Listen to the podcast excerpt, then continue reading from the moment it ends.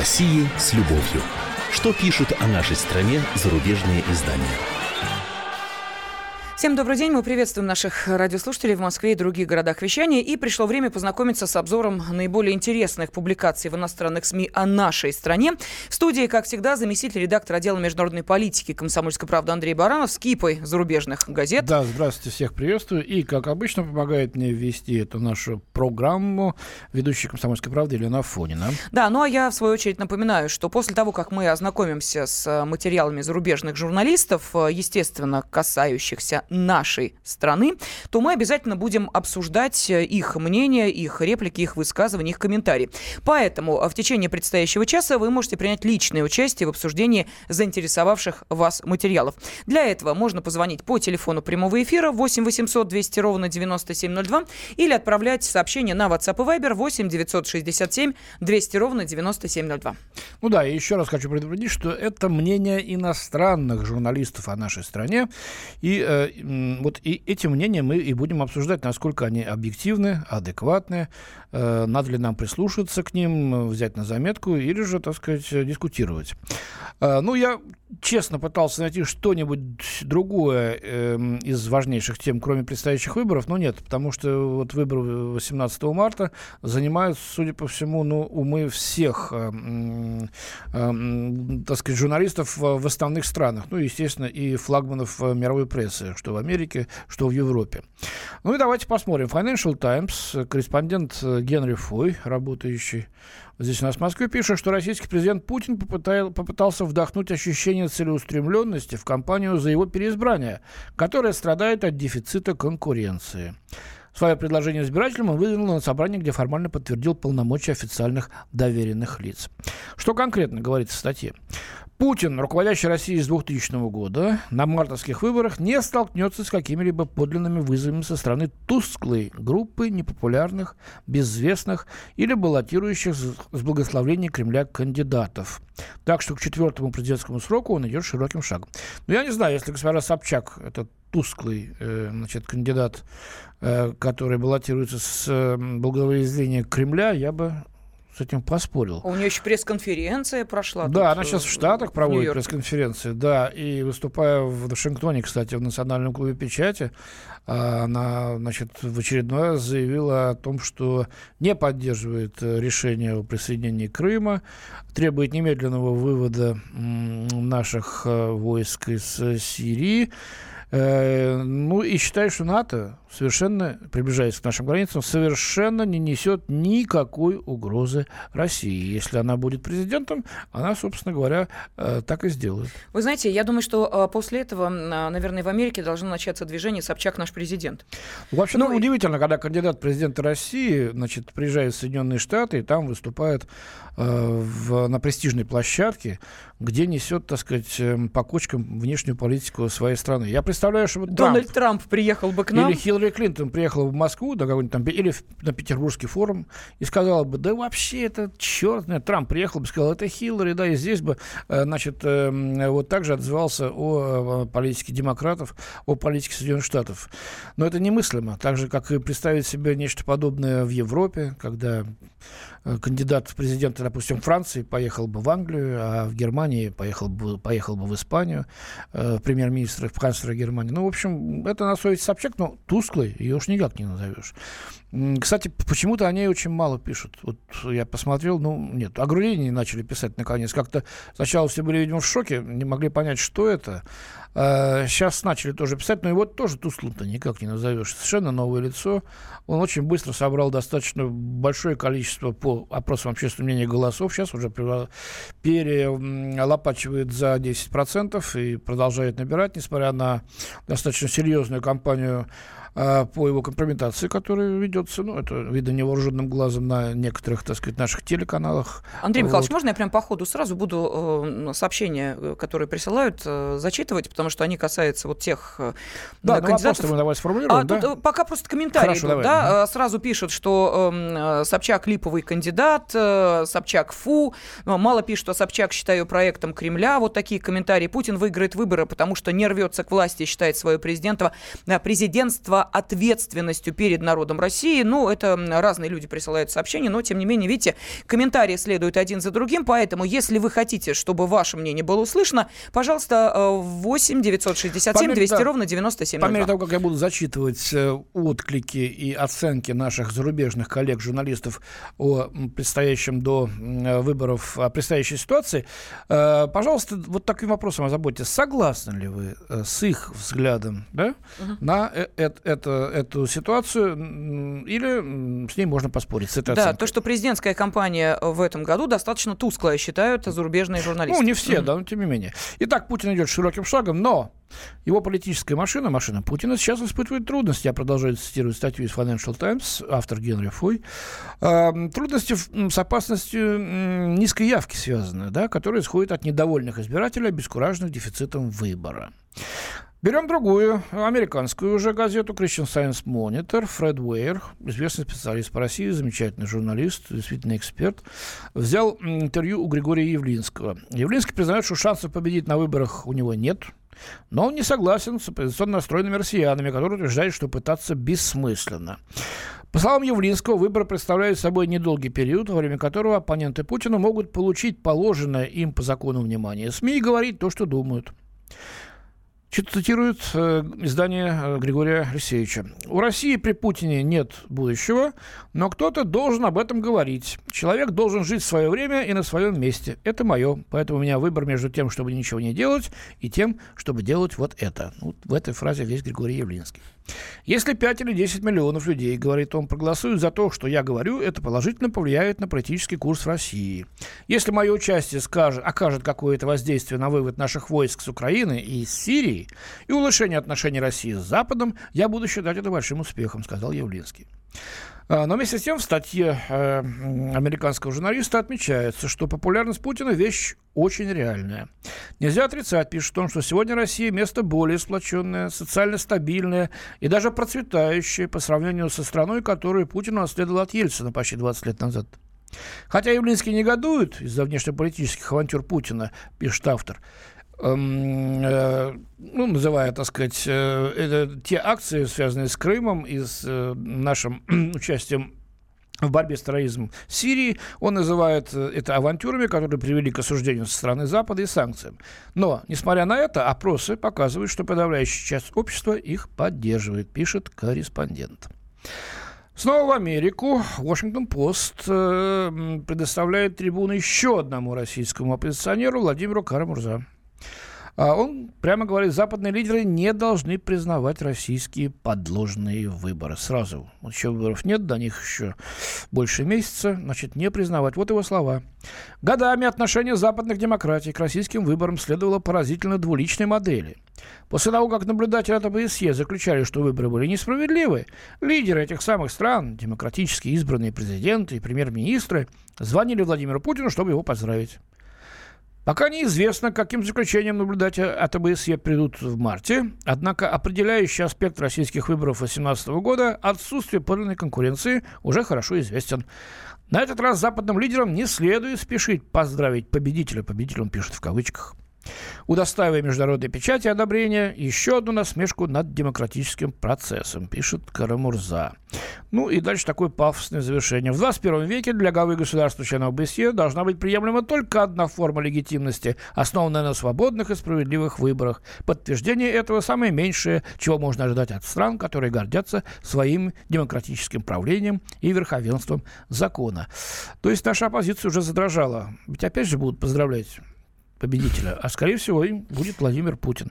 Не признавать ничего, руки не жать, отвернуться, значит сказать, что выборы заранее, значит, нечестные, конкуренции нет, Собчак не считается, Грудинин не считается, все остальные тоже.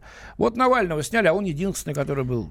Вот так вот. Да, ну, и наш э, радиослушатель как раз об этом пишет. Дойче Вели продолжает захлебываться от Навального, западные СМИ продолжают на него ставить. В общем, выдают желаемое за действительное. По поводу Явлинского пишет наш радиослушатель, Э, какое-то время финансировал его Ходорковский, так что у него шансов никаких. Ну и еще Путин, стабильность и надежда, а Явлинский политический труп. Вот такие комментарии приходят. Мы продолжим буквально через две минуты.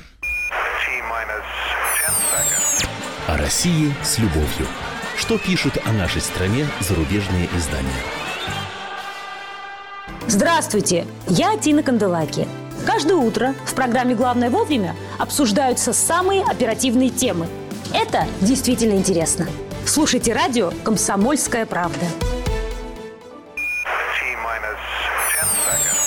О России с любовью. Что пишут о нашей стране зарубежные издания? В студии заместитель редактора отдела международной политики «Комсомольской правды» Андрей Баранов. И с помощью Андрея Михайловича мы с вами узнаем, что в жизни российской заинтересовало зарубежных журналистов, о чем они пишут, ну и, собственно, какое мнение формируют у своих читателей о событиях в нашей стране. Тема номер один для них по-прежнему – это выборы президента нашей страны, до которых остается чуть больше месяца. Это правильно, да. И вот они говорят, что картина тусклая, э, нет ярких оппонентов э, Путину, победа которого предрешена. Но я сказал, что есть Собчак, который тут брызжет энергии. Э, появился Павел Грудин, сейчас о нем я подробнее на примере одной из публикаций расскажу. Ну, Владимир Вовчевич не дает о себе забыть. Э, ну, кто-то из остальных тоже там вот пытается. Ну, Явлинский тоже, да, да, нет? донести, да, тот же Явлинский, да. Э, давайте о Грудинине. О нем очень долго, вот весь январь, декабрь, как он появился, не писали почему-то. Или очень мало, чисто, так сказать, вот констатируя факт, что появился такой человек, никаких оценок не давали, видимо, не могли разобраться, что это. Действительно, Компартия, так сказать, вот решила выставить такого свежего кандидата, либо это опять какой-то кремлевский проект, который, значит, должен значит, повысить явку, на самом uh-huh. деле этот человек не будет протестовать против Путина. Вот сейчас начали немножко подводить какие-то первые впечатления свои, говорить, итоги, и мне показалась статья э, корреспондентки э, французской газеты «Лемон» в Москве Изабель Мандро такой вот, э, ну, что ли, образцом вот такого анализа. Неожиданный кандидат от Компартии, назвала она свою публикацию. Э, пожалуй, это единственный сюрприз на президентских выборах со слабым уровнем напряженности. Ну, про Собчак мы не будем же говорить, да? Четырехкратный кандидат с 96 года, непотопляемый глава КПРФ, 73-летний Геннадий Зюганов, уступил свое место совершенно неизвестному большей части населения человеку. Теперь 57-летний Павел Грудинин, директор знаменитого совхоза имени Ленина, расположенного в пригороде Москвы, будет нести коммунистическое знамя на выборах 18 марта, даже не являясь членом Компартии. Это настоящая революция, признает автор статьи. Без иронии. Ну, тут, правда, комментарии даются нашим либералам. Екатерина Шульман, известная, да, говорит, Грудинин такой Навальный для левых считает она. Новый кандидат призван сдуть пыль с имиджа устаревшей партии и выступить с критикой против Кремля по вопросу коррупции во власти, при этом в менее опасной форме, чем главный оппозиционер Алексей Навальный, отмечает вот э, Шульман, и ей предоставляют возможность э, журналистка Изабель Мандро высказать это мнение. Дальше она говорит о нем, кто это крупнейший в России производитель клубники, вот, какой огромным хозяйством 2000 гектаров, где он владеет 42% акций, э, производит соки, овощи, молоко. В общем, что позволяет Грудину позиционировать себя как красного директора, прекрасно разбирающегося в законах капитализма, указывает Мандро. Красивая витрина процветающего совхоза позволяет кандидату акцентировать внимание на социальных требованиях и обещать в случае победы на выборах произвести переоценку пенсии и зарплат поясняет корреспондент, его краснобайство, вот именно так с французского переводится, uh-huh. значит, термин, который использовал журналистка, и успешность в делах привлекают избирателей, стремящихся обрести кандидата, предвещающего светлое будущее, а не возврат к прошлому. Безусловно, он ратует также за программу национализации, но только в стратегических секторах, говорится в статье. Э, вот. Кстати, он любит напоминать, что конкурирует не только от имени коммунистов. Он, к тому же, представляет все мелкие левые и националистические группы, с которыми заключил соглашение. Вот такая, э, такой скетч да, э, значит, Павла Грудинина, который идет от КПРФ. Ну, позвольте уж тогда я зачитаю сообщения, которые у нас сейчас приходят на WhatsApp и Viber, а потом мы обязательно послушаем э, телефонные звонки. Мы э, задаем вопрос, ну вот отталкиваясь от мнения зарубежных журналистов о предстоящих выборах, что э, все, что происходит сейчас, э, это тускло, неинтересно, и по большому счету никакой конкуренции-то э, и нет. Ну вот что пишут наши радиослушатели. Не хотел идти на выборы, похоже, пойду, чтобы меньше меньше голосов досталось Грудинину, Жириновскому и прочим. Вот такой комментарий. Следующее. Королева Англии э, вступила на трон до рождения Путина. Похоже, у Путина есть шанс переплюнуть королеву долгоправительницу.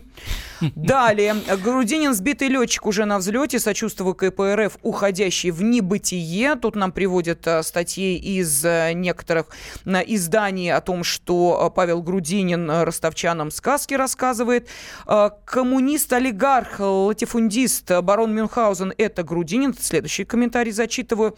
Далее. Эм, какой Путин, какая Собчак, Жириновский нужен, чтобы навести порядок. Ну и вот еще выиграет Путин, отдайте деньги народу, которые тратите, тратите на выборы. А, ну, вот такие комментарии у нас сейчас а, приходят. Давайте послушаем Виталия из Саратова. Виталий, здравствуйте. Здравствуйте, Елена. Здравствуйте, Андрей Михайлович. Здравствуйте. Знаете, по, по Грудинину коротко. Я считаю, что Грудин никак не может быть кремлевским проектом, потому что э, зарплату он не получает, получает не в Кремле, а сам зарабатывает, в отличие от некоторых других кандидатов. Но Собчак тоже сама зарабатывает, вроде как. И вроде зарплату тоже в Кремле не получает, тоже, говорит, кремлевский проект. Ну, о, о СМИ хочу сказать. Нельзя ожидать от Запада объективных оценок, угу. так как у нас идет война. Советник президента вчера на «Звезде» Сергей Юрьевич Глазев а, заявил, что война США с Россией идет полным ходом. Также Сергей Юрьевич Глазев, Андрей Михайлович, заявил о двух государственных переворотах 91 года и 93 году. И вот я вам задавал уже эти вопросы, что мы за капитализм не голосовали. И вот Сергей Юрьевич Глазев подтвердил, что действительно были госперевороты, и народ России за капитализм не голосовал. Понятно.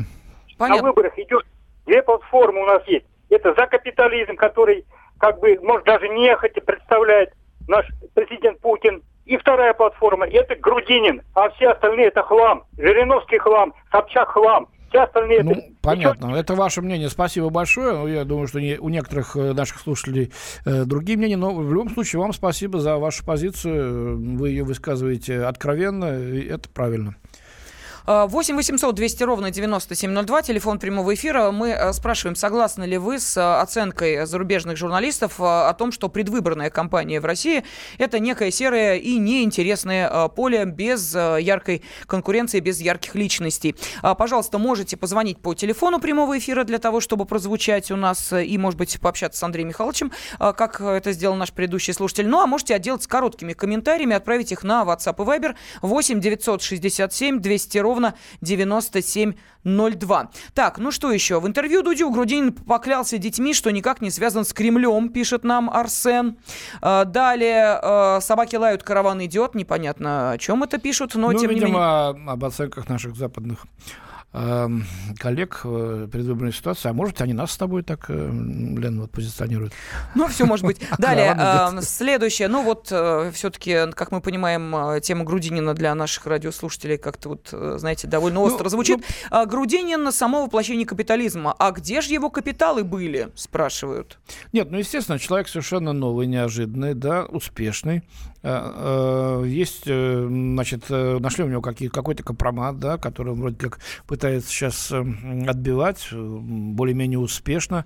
Э, но, тем не менее, я хочу сказать, что вот даже наличие такой кандидатуры, как Грудинин, такого, да, такой угу. личности, уже сейчас принесло свежую струю Конечно. в выборы, и, и не было, и мы по реакции слушателей видим, что эм, даже, в общем-то, многие пойдут голосовать специально эм, либо за Грудинина, либо против него, именно просто потому, что такой кандидат появился. Так, у нас так, еще что звонок, еще? Да? А, а, этот вот нам объясняет по поводу э, собака каравана. Ага. Собаки из-за кордона лают, э, лают, а караван Спасибо, идет. Спасибо, отлегло. Так, Спасибо Андрей большое. из Белгорода нам дозвонился. Андрей, здравствуйте. Ой, а, ой, Андрей, только, просьба. пожалуйста, приемник выключи, да, а то вот у нас эхо идет. Все, кто дозванивается, пожалуйста, от приемника подальше и приемник потише. Да, пожалуйста. Андрей из Белгорода. Слушаем вас. Я вот хочу сказать вам, э, вот Афонина или Афонина, как Лена, только Афонина. зачитывает, значит, груди, так, таким смаком за Грудинина рас, распинается. Как только звонки, все за Грудинина. Я вам говорю, что Грудинин победит обязательно. Он будет наш президент, но не воров и жуликов. До свидания. О, я так не совсем Пламенный понял. спич, никто ничего Я сначала не понял. понял, что в наш огород камень бросили, что, мол... Я, я э, со что-то смаком мы, да, да, зачитываю да, нет. сообщение про Грудинина. Я все сообщения со смаком зачитываю. Ну, пишите вы, такая. пишите вы про Павла Грудинина, а про Собчак вот э, меньше пишите, про Явлинского тоже меньше, про Титова, э, других там, э, Сурайкина. э, не пишите, а про Грудинина пишите, поэтому мы и зачитываем. И это говорит о том, что э, какая-то по крайней мере, интрига-то есть. И заинтересованность в том, чтобы пойти проголосовать на выборах за того кандидата, за которого вы считаете нужным, тоже есть. Так, ну что еще? А, Появление самодовольных фриков в качестве кандидатов заставляет народ идти на выборы.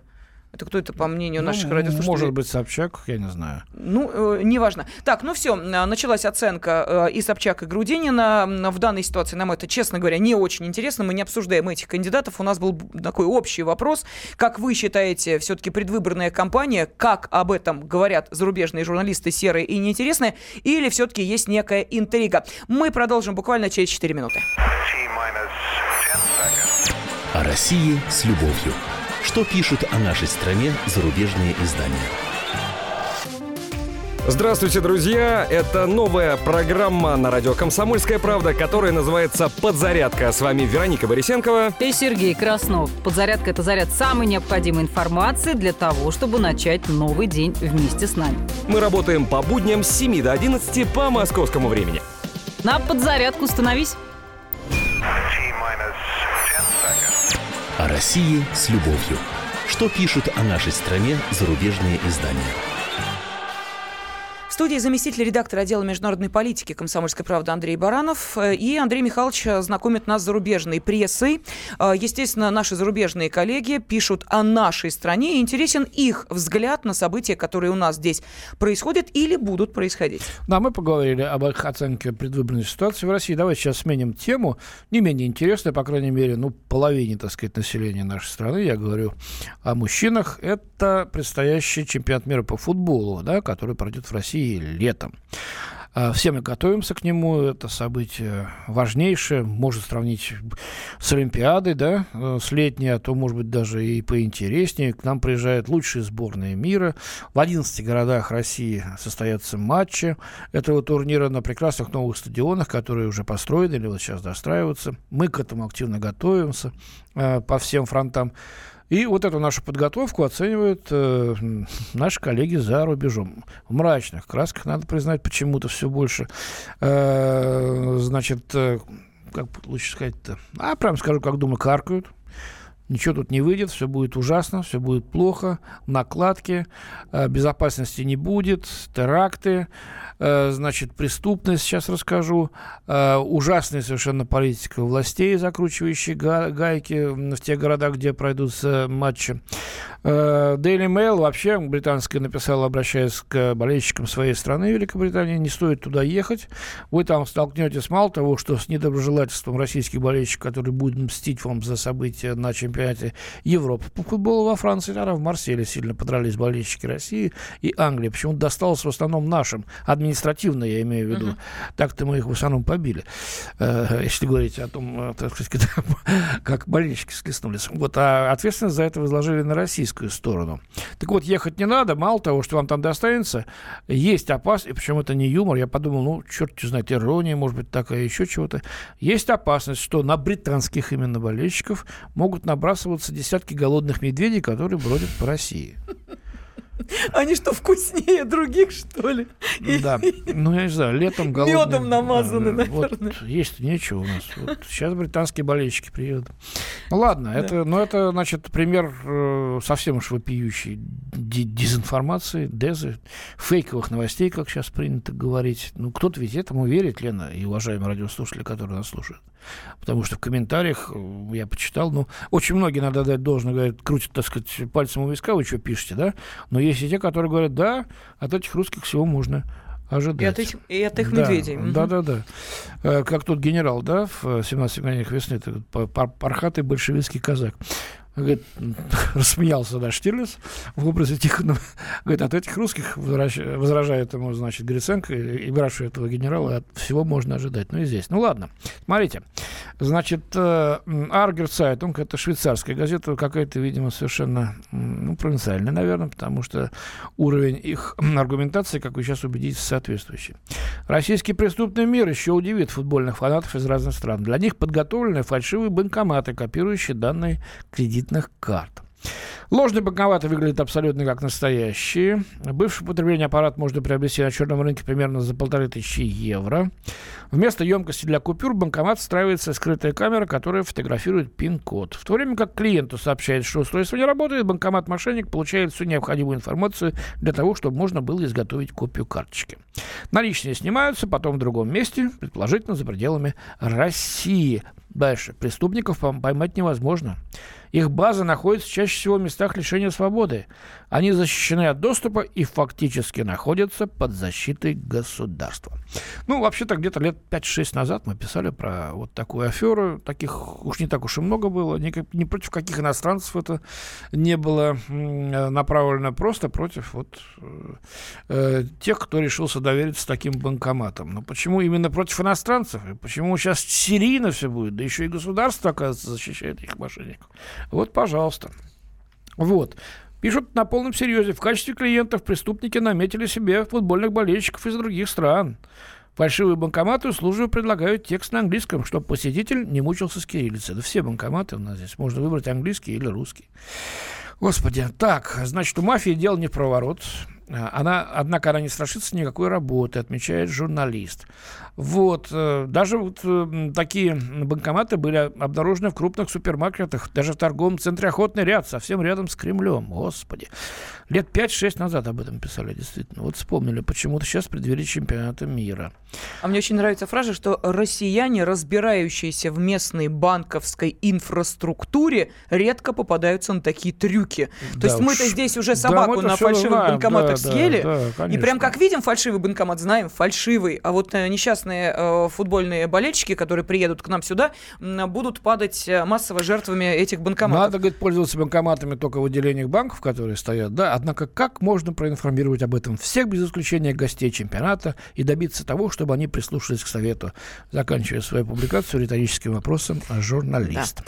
А, нам тем временем пишут, вот смотрите, оценивая состояние э, подготовки к чемпионату mm-hmm. мира по футболу, были всей семьей на матче Россия-Аргентина после реставрации Лужников. Все на высшем уровне. Организация безопасности фантастическая.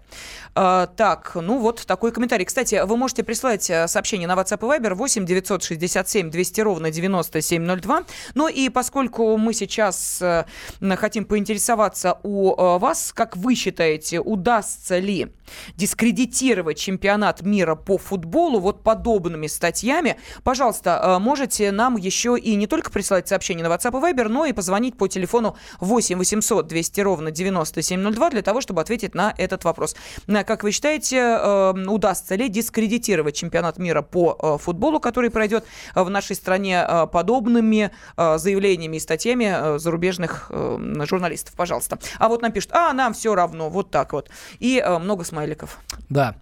Дальше, значит, Путин не хочет грязи во время чемпионата мира по футболу. Какой грязи? А вот загрязняющих производств. Это пишет, пишет Изабель Мандро, которую я уже сегодня цитировал, э, из французской Монт. Якобы есть указ президента, который предписывает предприятиям 11 городов, где будут проходить матчи чемпионата мира, остановить производство на время соревнований с 14 июня по 15 июля. Это касается сотен объектов, в том числе атомных электростанций. Вот О! это я даже не совсем понимаю, как это можно Остановить атомную да, электростанцию? Да, да. Ну, это пишет французская журналистка, да? Угу. Военных, химических заводов и даже агропромышленных предприятий, находящихся в сотнях километров от стадионов. Их сотрудники должны быть отправлены в вынужденный отпуск. Такие меры во многом превосходят ограничения, наложенные китайскими властями во время Олимпиады 8 года в Пекине, говорится в статье. Ну, тут, правда, говорится ссылки на конкретный раздел, раздел 13. Уточняется, что во время мирового футбольного первенства незадолго до него прекращается работа опасных производств и организаций, в которых используются источники ионизирующего излучения, опасные химические и биологические вещества, радиоактивные, токсичные и взрывчатые вещества. Но я не думаю, что речь идет о Вообще под это можно все подвести. Гидроэлектростанции, тепловые, везде опасно. Да уж тем более атомные, которые невозможно остановить на месяц. Э, иначе на стадионах света не будет, я думаю. Как-то все это странно в изложении французской журналистки звучит. То есть а, э, любая страна, то, что, э, которая проводит подобные соревнования, должна просто э, замереть на месяц, должны быть отключены все производства, но поскольку чемпионаты мира, например, по футболу проходили, как мы понимаем, совершенно в разных странах, мне просто интересно, вот руководствуясь этими заявлениями, французская журналистка не перепроверила, как там, там проходило дело в других странах, где чемпионаты мира... А там все отлично, с безопасностью. А, там все замечательно, Там никогда хорошо. не бывает катастроф, аварий. Ты же знаешь прекрасно сама об этом, Лена. Там ну, ничего никогда да. не случается. Но она делает вывод. Госпожа Мандро, полной остановки производства, безусловно, не планируется, однако в период проведения чемпионата мира российская экономика вполне может затормозиться. Вот так вот. Так, а, давайте, ну, да, да, прошу и, прощения. Да. Давай сейчас еще один, значит. Ну и самое это страшное. Ничто не должно испортить вечеринку, то бишь чемпионат мира, продолжает журналистка. Даже несчастные бродячие собаки и кошки. На них устраиваются облавы, они теперь стали объектом гнусной кампании по отравлению в 11 городах чемпионата, что вызывает сильное негодование у защитников животных. В письме 25 января французский фонд 30 миллионов друзей обратился к Владимиру Путину с просьбой прекратить эту бойню. Откуда она это взяла? Я не, не знаю, честно говоря. Особенно кошек, да, вот э, травить. По-моему, это полный бред. Э, но создается, согласитесь, картинка-то, значит, того еще государства, которое созывает к себе ведущие национальные футбольные сборные. Жуткое, значит, животных всех под нож, травят, убивают, производство останавливают, потому что они вот-вот взорвутся, значит, людей увольняют, э, чтобы только произвести впечатление и сделать Потемкинскую деревню, как пишут э, некоторые другие коллеги госпожи Монро. Так, ну теперь я зачитываю сообщение, что пишут наши радиослушатели. Все будет блестяще, как всегда. Вот такой комментарий. Господа ведущие, ну боятся они нас, боятся у страха, как вы знаете, глаза велики, поэтому придумывают разные байки. А, следующее сообщение вот от Максима. На Западе взяли на вооружение технологию пропаганды Геббельса. Чем ужаснее ложь о России, тем лучше западный обыватель в нее поверит. Далее комментарий. Дело не в отходах. Путин хочет, чтобы местные посетили матчи чемпионата мира. Это Путин хочет. По-моему, местные да. записываются уже сейчас, покупают билеты. У нас очень много в комсомолке работают э, сотрудников, э, э, проживающих в этих городах, и семьи их там проживают. Так там сейчас уже просто ажиотаж. Э, туда сходить, на этот матч попасть. Тут можно и не спрашивать Путина, хочет он что-то или не хочет. Они сами этого хотят. Угу. А, нас эти высказывания не компрометируют, но очень досадно, что люди за бугром не думают собственным мозгом. Вот такой комментарий. Алексей из Екатеринбурга с нами. Алексей, здравствуйте. Добрый день. Да, добрый день. Э, что бы я хотел сказать по поводу чемпионата. У вас тоже он пройдет, считаю, да? Да, у нас тоже в Екатеринбурге будет. Mm. Я считаю, что это некий пир во время чумы. Почему? Потому что просто огромное количество денег тратится на строительство стадионов. У нас в Екатеринбурге был новый стадион, построен за 13 миллиардов. Его снесли, и причем он был построен два года назад. А его снесли, и на его месте строят новый опять за 13 миллиардов. А, вот. А, и, соответственно, на инфраструктуру, я думаю, потрачено примерно столько же. А что мэр-то а вашего города на это говорит? Э, а вы говорите, вы спрашиваете про мэра Ройзмана или про сити-менеджера, который управляет городом? Нет, я спрашиваю про мэра э, города. Ну и я понимаю, что вы сейчас не, в некоем двоевластии, потому что всем управляет да. сити-менеджер, а вроде как Ройзман да. вот такая фигура номинальная, но да. тем не менее, как вы понимаете, если человек занимает определенную должность, то все-таки право подписи остается за ним. Что он по этому поводу говорит? Я белый пушистый, а, а это все эти гады сити-менеджеры делают? Ну, вообще, Ройзман сначала э, говорил категорично против, выступал против э, чемпионата. Сейчас он вроде как поменял свою риторику, говорит, что вроде как это спорт, это поможет, это хорошо. Конечно, инфраструктура вот, поможет, и стадион у вас будет нормальный. Кстати говоря, старый стадион... Так он и был нормальный, у нас и был нормальный. Но он не соответствовал тем правилам, которые FIFA выдвигает. Вот и все... Только, да, по количеству, только по количеству Ну, так не мест. только, это, это Алексей, огромное спасибо, что дозвонились. У нас просто время заканчивается. Спасибо всем нашим радиослушателям, которые которые вместе с нами обсуждали материалы зарубежной прессы. Мне кажется, что чемпионат здорово поможет этим городам, да и нашей стране. Заместитель редактора отдела международной политики «Комсомольской правды» Андрей Баранов был Ирина в студии. О России с любовью. Что пишут о нашей стране зарубежные издания? Здравствуйте, я Андрей Норкин. Я Юлия Норкина. Как вы думаете, что можно успеть за 120 минут? Добраться до работы. Посмотреть один футбольный матч. Нарастить реснички. Пролистать новые фотки друзей в соцсетях. Или просто поспать. А можно за эти 120 минут оказаться в курсе ключевых событий страны и мира. Если, конечно, это 120 минут на радио «Комсомольская правда». Программу Андрея и Юлии Норкиных «120 минут» слушайте по понедельникам, вторникам и средам с 18 часов по московскому времени.